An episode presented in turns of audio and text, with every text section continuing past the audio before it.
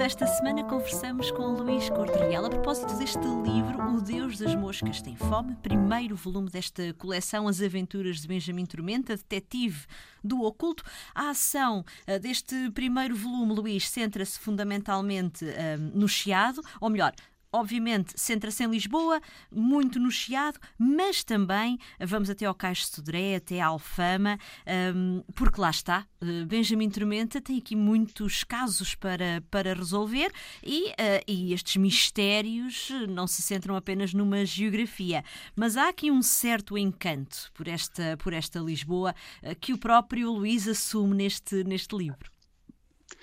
É, para mim, Lisboa é uma cidade mágica. Adoro Lisboa. Eu acho que o livro é uma carta de amor a Lisboa, de certa Exato. maneira. Apesar de haver um conto que termina em Cascais, Exatamente. porque eu sou aqui de Cascais, eh, vivo em Cascais, apesar de ter nascido em Lisboa. Outro conto tem que ir a Sintra, porque Sintra não tem menos magia que Lisboa, é uma, é uma vila encantadora e está cheia de segredos e tradições. Portanto, o, o Tormenta também termina um dos casos lá na, nos uhum. bosques de Sintra.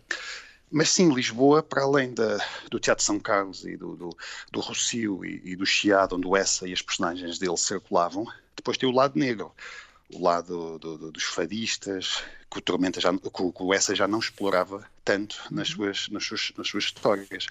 Os becos, as, as casas de ópio, uh, as casas de, de meninas, a violência, as doenças, a pobreza, a miséria mesmo. Uma cidade onde 80 e tal por cento da população era analfabeta e pobre. Portanto, esse lado entra, entra nas histórias do Tormenta. O Tormenta move-se por aí, não anda só na, nos palacetes e nas, nas soarrias lá de, de, dos, dos, dos fidalgos, também anda no lado sujo, na lama, também conhecemos o lado luminoso e o lado negro da Lisboa oitocentista. Exato. Aliás, eh, eh, neste romance histórico, que também o é, eh, mistura aqui o horror, o mistério, esta vertente mais, mais sombria, que em Portugal ainda não tem tido assim tanto destaque, este tipo de, de, de livros, mas é curioso porque autores estrangeiros já, já têm, já, já vendem muito bem este tipo de livros cá em Portugal. No entanto, os autores portugueses ainda há aqui um caminho para fazer. Alguma explicação, Luís? Bem, a saída de emergência tem trabalhado para isso, mas alguma explicação para, para isso, Luís?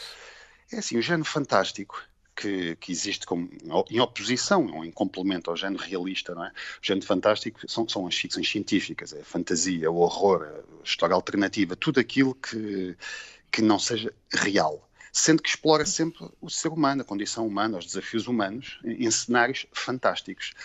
Quando é cinema, o, o, o português consome. É? Quando é televisão, uma Guerra dos Tronos, Exato. consome. Nos livros há um bocadinho mais de resistência, sendo que alguns autores uh, estrangeiros já conseguem ter vendas interessantes cá.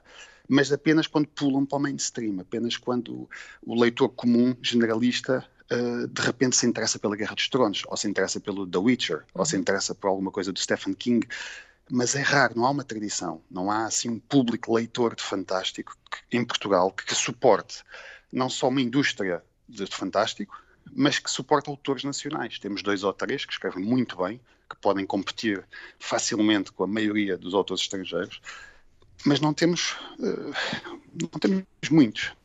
Não, é? não, não, temos uma publicação regular. E, e este O Deus das Moscas Tem Fome acaba por ser também um bocadinho uma resposta. Assim, uma espécie de um ovni que passa. uh, mas lá está, eu acho que apela ao leitor generalista, porque é um romance histórico com toques de fantástico. É um policial, um thriller com toques de fantástico. E aí eu penso que pode às vezes interessar um, a um leque mais vasto, diversificado de leitores. Uh, isso foi propositado, não é? Claro. Uh, mas pronto, seja o que Deus quiser. O Deus das Moscas tem fome, a autoria de Luís Corte Real, a edição é da saída de emergência. Boas leituras.